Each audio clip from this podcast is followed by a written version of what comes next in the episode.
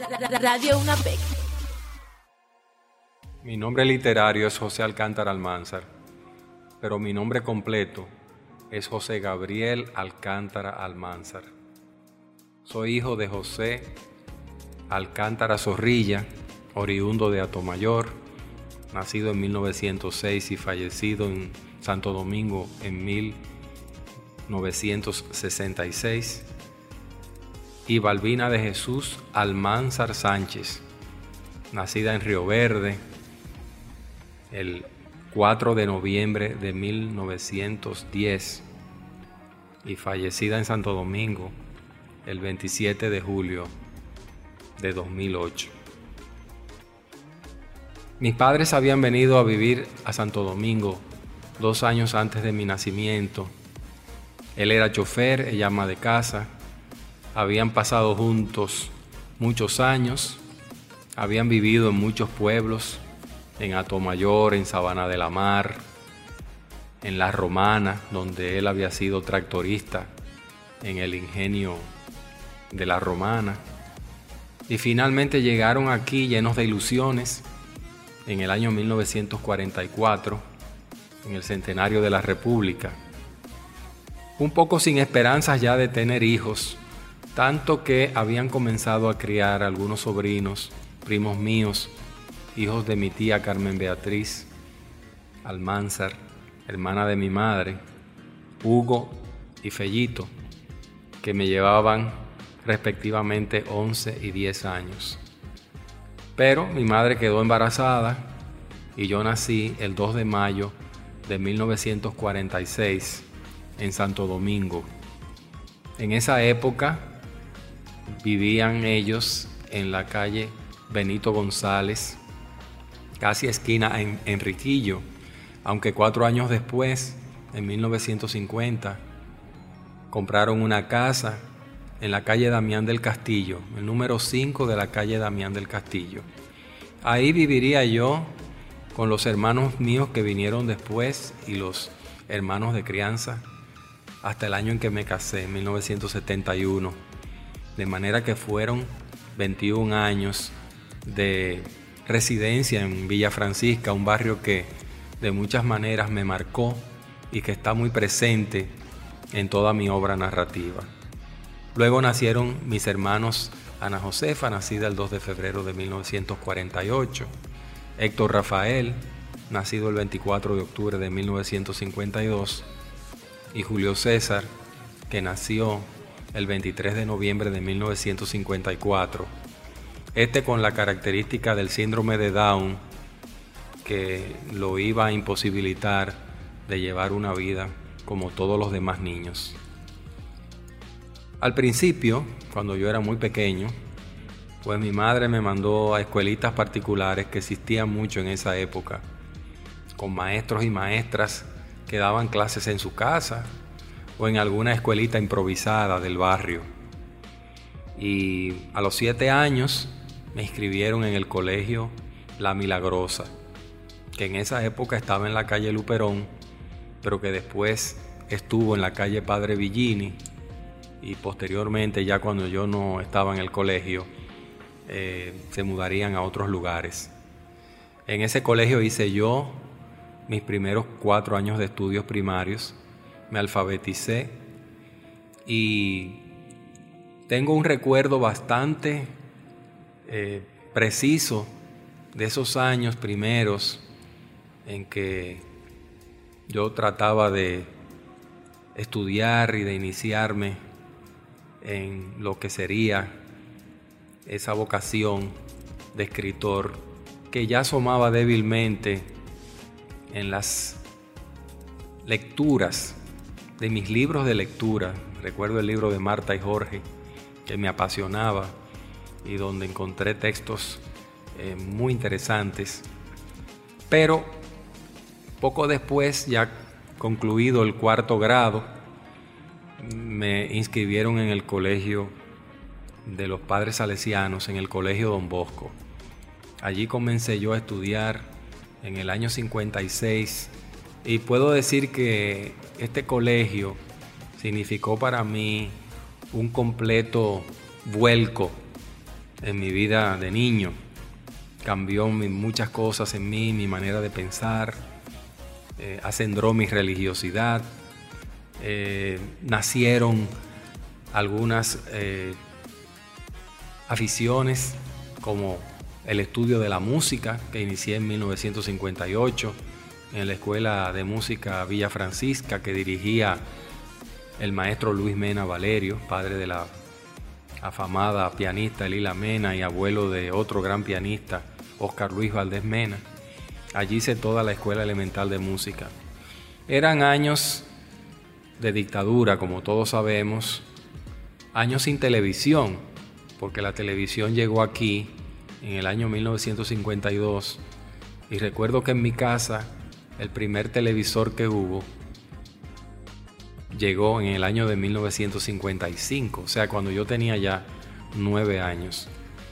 O sea que los niños de entonces, los adolescentes de entonces, aparte de los juegos cotidianos que podían realizar en el barrio, tenían la lectura como un entretenimiento, como parte de su actividad de recreación. Y los libros entonces comenzaron a ser para mí de gran atractivo, sobre todo en el Colegio Don Bosco, que había una buena biblioteca y había un piano que los curas conservaban en algún salón del colegio y en los que me permitieron, siendo el padre Andrés Némez, el director del colegio, me permitieron practicar mis lecciones de piano, ya que yo no tenía piano en mi casa en ese momento. Estoy hablando antes del año 1960. Pero en ese mismo año, ya yo con 14 años, ocurrió algo en mi familia dramático.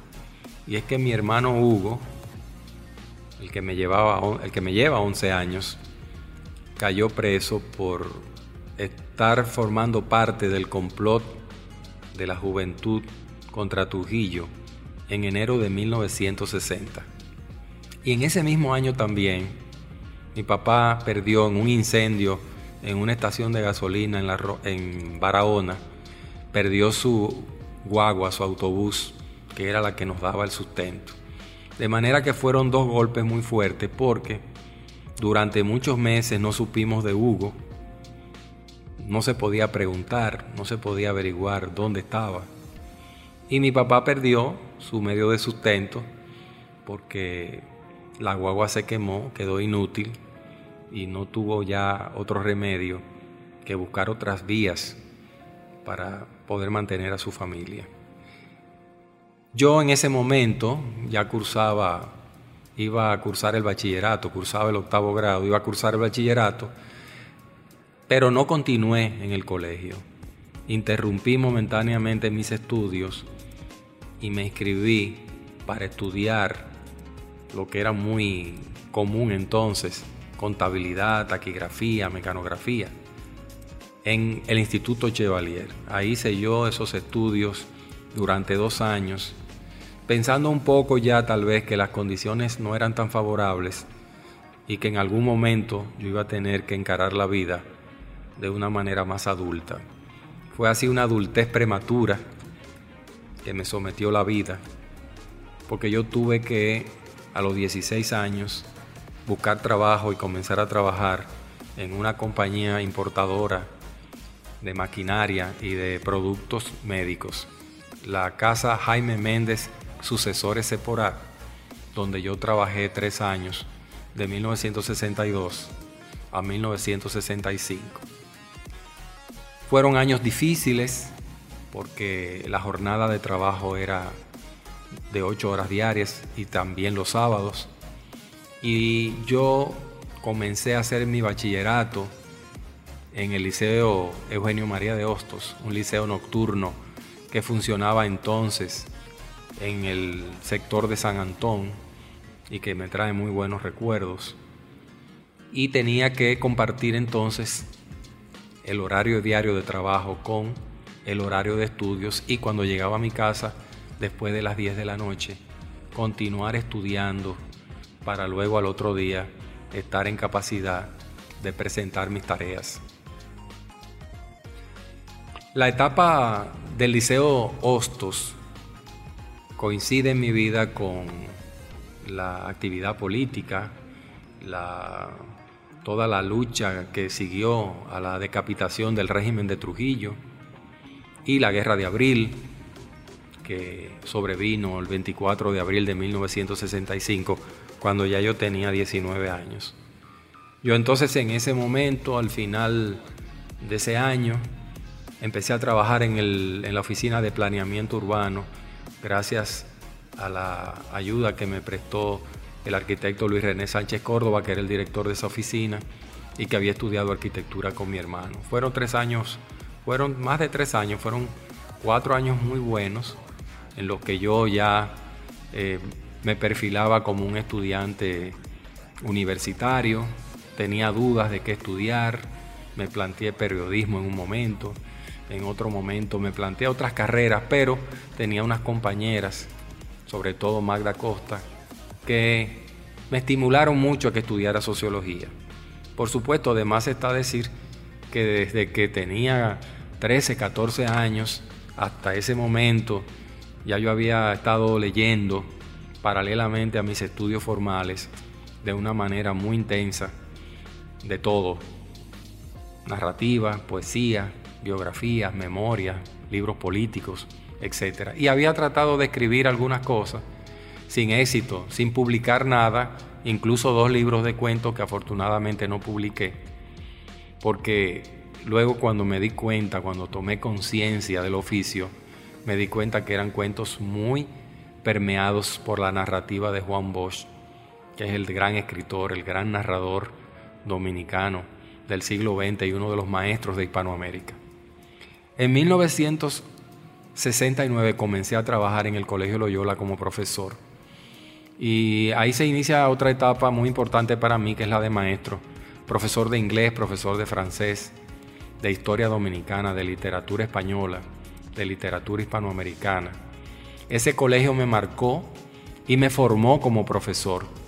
Era un colegio, es un colegio jesuita, dirigido por sacerdotes jesuitas, y allí conocí a la que luego sería mi esposa, Ida Hernández Camaño. En cuanto yo la conocí, ella era secretaria de la primaria del colegio, yo era profesor en el bachillerato, pero nos veíamos en los recreos, en la sala de profesores. Desde que yo la conocí, me cautivó, me enamoré de ella eh, perdidamente. Pero lo que se inició entre nosotros fue una amistad, una amistad basada en las afinidades, en los gustos, en las preferencias por el cine, por la literatura, por la música. Teníamos largas conversaciones de estos temas cada vez que podíamos. Y yo le confesé mi amor en un momento dado, pero ella dijo que quería ser amiga mía solamente. Como yo había sido un fracasado siempre, como enamorado de muchachas que no me correspondían, a las que nunca podía conquistar, yo decidí en ese momento que no podía darle continuidad a, ese, a esa estela de frustraciones. Y me alejé un, tanto de ella eh, y pasó lo inexplicable que un día pues volvimos a coincidir, seguíamos trabajando en el colegio por supuesto juntos. Y entonces ya vino la aceptación, vino el sí. Y cuando nos metimos en amores, yo me gané una beca en la Alianza Francesa para estudiar en la isla de Guadalupe literatura francesa en ese verano de 1971. Cuando regresé de Guadalupe, pues decidimos casarnos y nos casamos el 17 de diciembre de 1971 para dar inicio a una relación que todavía continúa hoy, casi 40 años después. La vida con Ida ha sido para mí la vida más plena, más importante, porque en ella eh, empecé a publicar y a desarrollarme como escritor. Salió mi primer libro en 1972, la antología de la literatura dominicana, cuando todavía yo era profesor en el colegio y preparada para los estudiantes del colegio. Al año siguiente, en el 73, salió mi libro Viaje al otro mundo, de cuentos. Dos años más tarde, en el 75, salió mi libro Callejón sin salida. En el 78 publiqué Testimonios y Profanaciones, otro libro de cuentos. Y ya en el año 83, cuando publico Las Máscaras de la Seducción, este libro logra conquistar el premio anual de cuentos, que se repetiría esa experiencia cuando publiqué La carne estremecida en 1989, también ganador del premio anual de cuentos José Ramón López. Paralelamente a esos libros de cuentos, iban saliendo otros de ensayos. Como yo soy sociólogo de formación, estudié sociología en la Universidad Autónoma de Santo Domingo graduándome en 1973, mis primeros trabajos ensayísticos tenían un tinte muy fuerte de la sociología y de la historia. Y así salieron varios libros como Narrativa y Sociedad en Hispanoamérica. En 1984, Los Estudios de Poesía Dominicana de 1979. Los Escritores Dominicanos y la Cultura, 1990. La aventura interior 1997. Bueno, y el último que acaba de salir, El lector apasionado. Todos esos son libros de ensayos literarios de la literatura dominicana e hispanoamericana. En 1974 ocurrió un acontecimiento muy importante en mi vida, que es el nacimiento de mi hijo Ernesto, mi hijo mayor, muy esperado, muy querido, y que hoy vive en Puerto Rico con sus hijos y su esposa. Dos años más tarde, en 1976, nació mi hija Yelida, eh, que fue también muy bien recibida. Fue una gran alegría para todos. Y en el año de 1980 nació mi último hijo, César, que hoy es un hombre de 30 años de edad. Con esos hijos, Ida y yo, hemos formado una familia. Hemos tenido momentos magníficos, momentos tristes también, de gran preocupación, como cuando Ernesto fue operado de un tumor cerebral cuando tenía 20 años de edad, en 1994. Afortunadamente los tres pudieron realizar su carrera eh, universitaria, Ernesto como diseñador industrial, Yelida como diseñadora gráfica, que estudió en Parsons en Nueva York, y César como mercadólogo, eh, también en el Instituto Tecnológico de Santo Domingo. Ida, que es una mujer de un gran talento, una gran inteligencia y de una gran sensibilidad artística, también durante mucho tiempo estuvo ligada a la educación, igual que yo, porque trabajó en el INTEC, donde yo estuve 20 años y ella estuvo otro tanto tiempo. Y allí comenzó también a desarrollar su vocación de escritora, habiendo publicado su primer libro de poemas, Viajera del Polvo, y un libro de relatos que salió posteriormente, El amor todos los días, una historia de los 25 años de Intec. La vida entonces entre nosotros ha sido un compartir el amor, el compañerismo, los hijos, los libros, la música.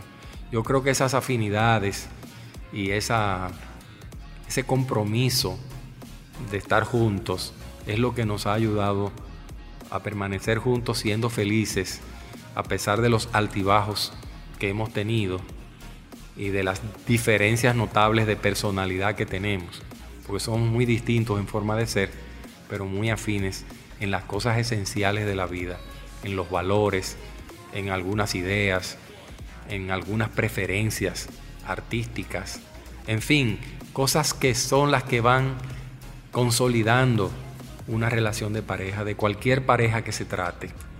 En este momento de nuestras vidas, donde vamos a cumplir este año, el 17 de diciembre, 39 años de casados, pues estamos viviendo una madurez con los, las características propias de lo que es la madurez, ¿verdad?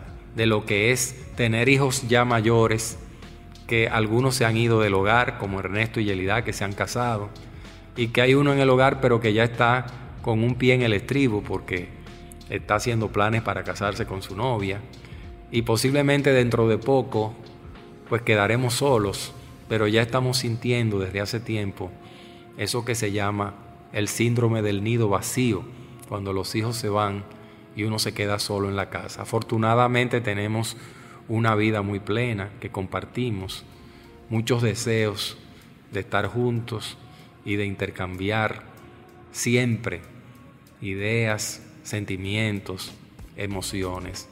Somos una pareja que nunca se ha cansado de conversar, que siempre tiene temas para intercambiar. Es decir, que la vida nuestra en ese sentido es una vida muy plena. Yo podría decir, ya concluyendo mi, mi relato de vida, muy breve por cierto, que una de las grandes alegrías de los últimos años es el nacimiento de nuestros nietos. Daniel Ernesto, que nació el 27 de julio del 2002, es un niño muy, muy singular, con mucha sensibilidad, tímido, pero con un gran talento para la música, tiene muy buen oído musical, para la pintura, le gusta leer, cosa que es muy buena porque nos reivindica de nuestros hijos que no han sido lectores en el sentido en que hubiéramos nosotros querido que lo fueran. Y Natalia Isabel, que nació el primero de marzo, hace tres años, y que es una niña alegre, vivaracha, cariñosa, simpática.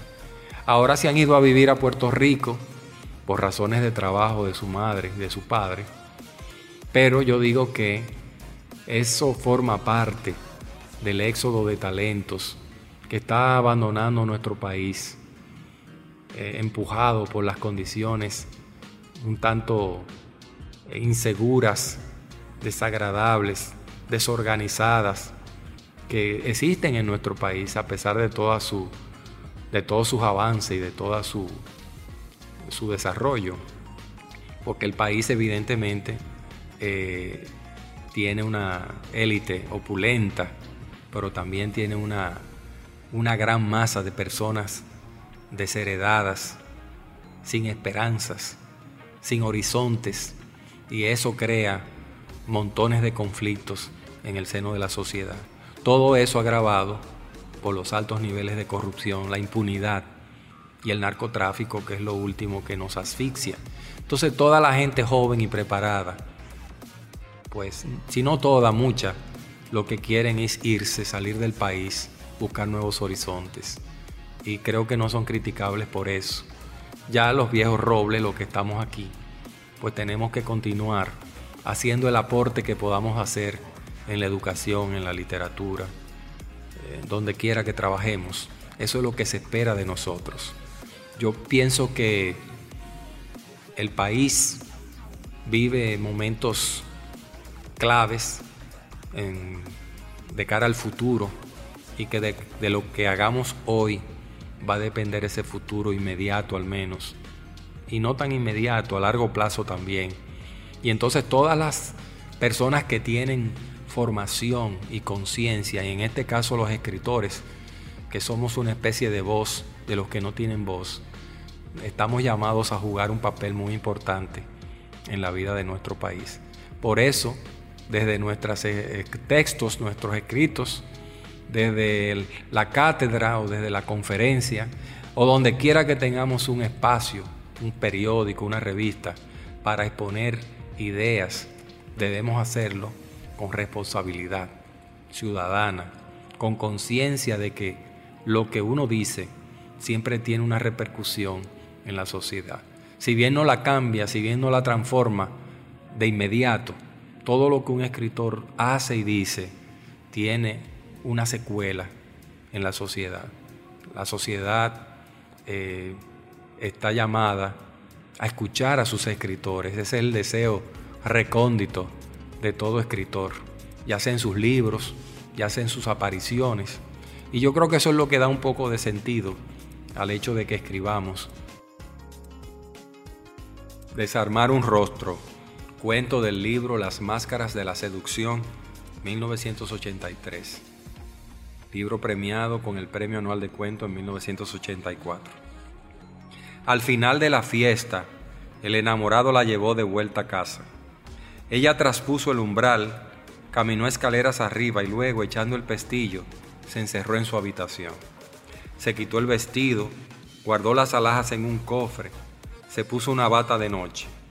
Ya sentada en la butaca ante el tocador, el espejo le devolvió un rostro hermoso. Procedió a desajustarse la negrísima cascada de cabellos, dejando al desnudo su propio pelo. una estopa rusia que le cubría el cráneo. Después, con suma delicadeza, se despojó de unas largas pestañas que depositó en una cajita. Tomó algodón y crema y procedió a borrar las cejas que con tanto primor había pintado horas antes. También desdibujó sus labios, desvaneció la intensa llamarada roja de los pómulos y sacó de su boca unas hileras de dientes perfectamente parejos y blancos que sumergió en un vaso de agua sobre la mesa de noche. Apagó la bombilla de la lámpara. No quiso ver los resultados de su trabajo. Luego se acostó y pensando en el rostro que habría de confeccionarse la mañana siguiente, se durmió. La boda de las máscaras de la seducción, 1983. La punta de un zapato blanco que emerge de un automóvil suntuoso anuncia la llegada de la novia a la catedral primada. Vestido de frac y hecho puros nervios, el novio la ve acercarse cuando ella avanza sobre la alfombra púrpura que cubre el pasillo central del templo. Los invitados contemplan a la novia que se desplaza solemnemente por entre cirios y flores, mientras la voz de un tenor estremece las bóvedas centenarias de la iglesia con una canción.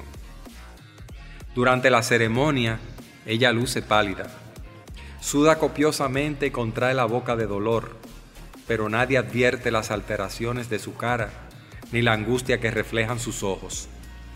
La novia hace un esfuerzo supremo para mantenerse de pie, se pasa una mano por el vientre y luego se la lleva a la frente sudorosa. La recepción nupcial se efectúa de acuerdo con los protocolos del momento. Ministros y diplomáticos departen amablemente con otros invitados. Beben champán y disfrutan del buffet que la familia de la desposada ofrece en el jardín de su mansión. Con la excusa de arreglarse para la partida, la recién casada desaparece entre los cortinones de la casa y se refugia en su habitación. Cuando la efervescencia de la alegría se derrama en el jardín, aparece la madre de la desposada, quien casi fuera de sí le comunica a su cónyuge que la muchacha está de parto. Rivales, del libro La carne estremecida, 1989, libro premiado con el Premio Anual de Cuento en 1990. La otra, su igual, era la única que conocía el secreto mientras pudieron mantener cierta apariencia de esplendor y ocultar la verdad, ambas fueron aliadas gozosas, hermanas gemelas que juntas afanaban para provocar la admiración general. Todos los días al encontrarse en la intimidad, se contemplaban extáticas durante horas, devolviéndose los mismos gestos y sonrisas de aprobación. Cuando la auténtica levantaba la mano derecha para adornarse el pelo perfumarse. Su copia la imitaba al pie de la letra con la mano izquierda. Si cerraba un ojo para aplicarse sombra, la otra, con un idéntico ademán, cerraba el opuesto. Ajeno a la piedad, el tiempo, verdugo inconmovible, se fue encargando de apagar aquel brillo ficticio. Entonces empezó una cruel porfía entre ella la verdadera, y la otra, la falsa sin vida propia, que ahora amenazaba con revelar el secreto. Consciente de que luchar contra la otra, su doble, significaba entablar una guerra fría, a todas luces insensata, quiso acelerar el proceso, destruyendo en el acto a su peligrosa enemiga. Con un pesado objeto golpeó a la potencial delator en plena cara, rompiéndola en mil pedazos azogados, que se desparramaron por el tocador y el suelo, llevándose el secreto de la edad de la victimaria. La búsqueda de la carne estremecida, 1989. Perdió su rastro después de pasar una noche con ella. Con ansiedad tesonera la buscó durante años, seguro de que la encontraría. Muy dentro llevaba el vivo recuerdo de su rostro, en el que resaltaban unos ojos fulgurantes y una boca carnosa su risa provocadora, su voz grave, su cuerpo desnudo temblando de placer en una cama y el inconfundible olor de su piel y su sexo. Joven y con dinero, dilapidó cuanto poseía para hallar una pista, un solo indicio de la mujer cuyo recuerdo lo torturaba. Anduvo por regiones inverosímiles, atraído por falsas pistas, seducido por rumores bien pagados que prometían conducirlo hacia aquella mujer inolvidable. Visitó zonas pobladas y se confundió con la multitud de las urbes. Recorrió pueblos perdidos y acompañó a los lugareños en tertulias y noches de café y aguardiente. En todos lados preguntaba por ella y nadie sabía nada. Cruzó puentes, subió montañas escarpadas, vadeó ríos caudalosos, viajó a otros países y siempre la mujer permanecía misteriosa, eludiendo un contacto personal. Con el tiempo la búsqueda se convirtió para él en su única ocupación y propósito. A medida que su pelo encanecía y los años encorvaban sus espaldas, la prisa por encontrar a la mujer se hacía más apremiante. Ya viejo y cansado, pobre y enfermo, seguía vagando por los caminos detrás de unas huellas de mujer que lo empujaban al lugar equivocado y que sin duda eran el motivo que lo sostenía en pie y avivaba el color cenizo de sus ojos.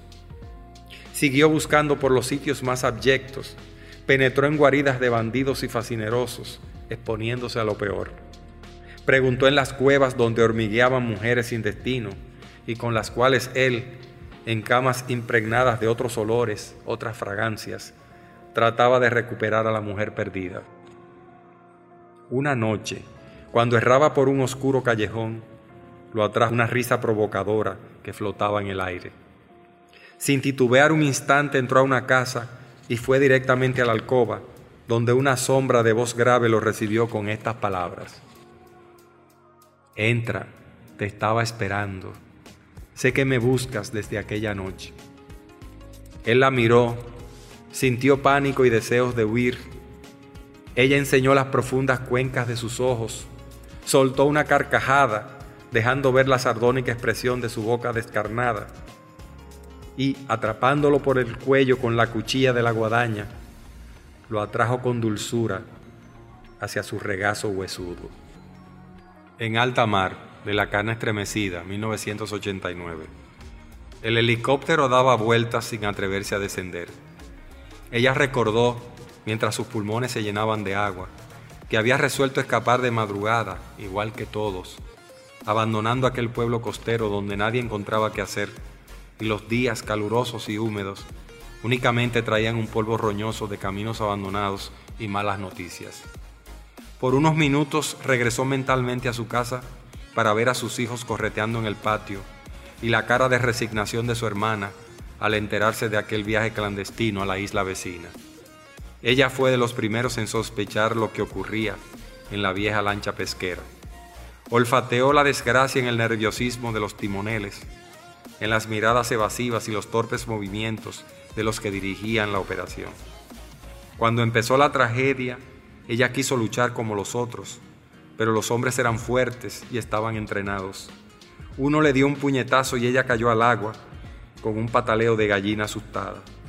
Las otras mujeres y los muchachos más jóvenes gritaban, alzaban los brazos tratando vanamente de flotar, mientras los náufragos desaparecían para siempre en las aguas del mar Caribe.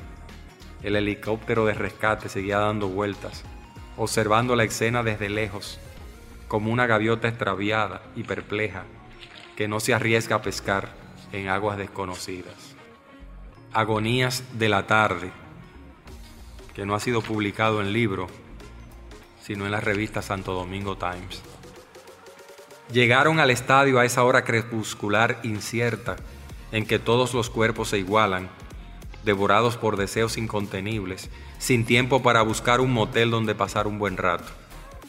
Habían abandonado la oficina, no bien terminó la jornada del día, y en el ascensor ni siquiera se miraron, intentando despistar a los demás, igual que dos desconocidos que coinciden casualmente. Luego, maletín en mano, cada cual partió en su propio auto.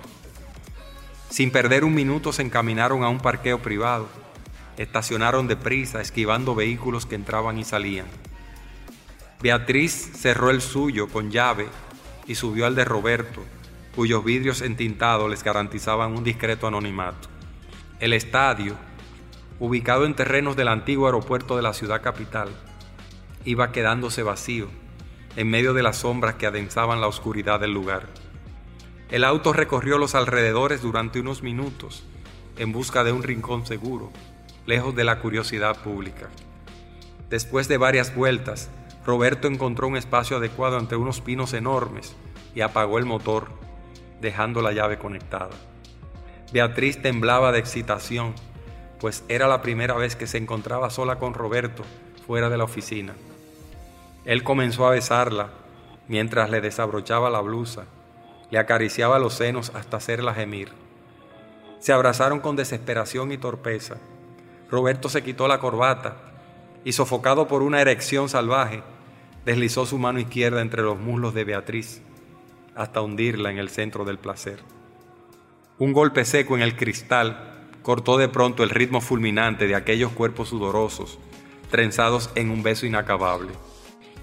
Roberto y Beatriz, acesantes y nerviosos, temieron que el vidrio se hiciera trizas por el vapuleo y los fuertes puñetazos que alguien descargaba sobre la carrocería y las ventanas.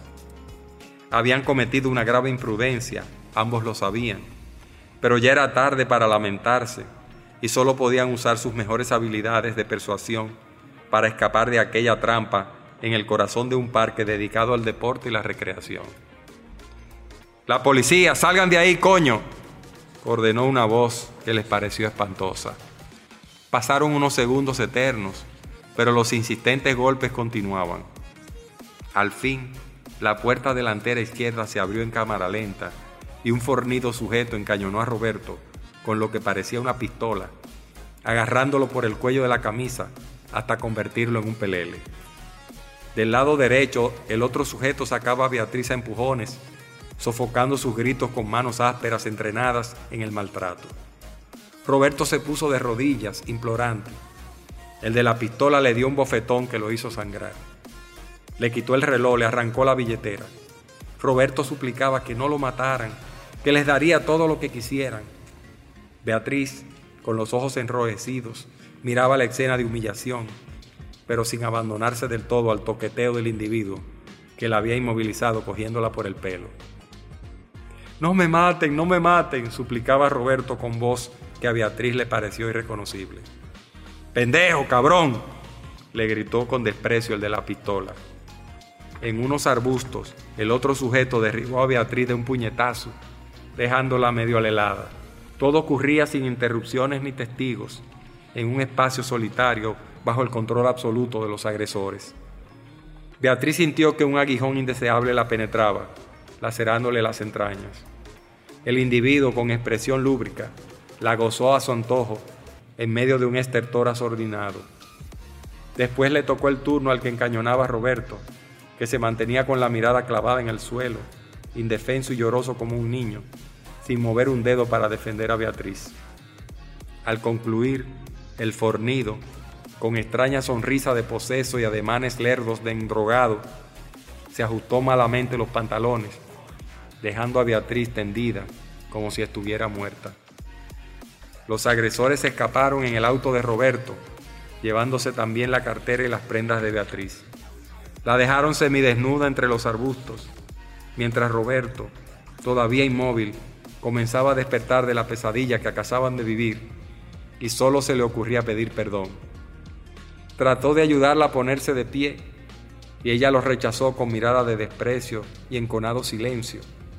E incorporándose, le dio la espalda y trastabilló hasta la salida del estadio, ahora en completa oscuridad, secándose con las manos la vergüenza que le corría entre las piernas, mientras él seguía rogándole que lo perdonara. Radio Una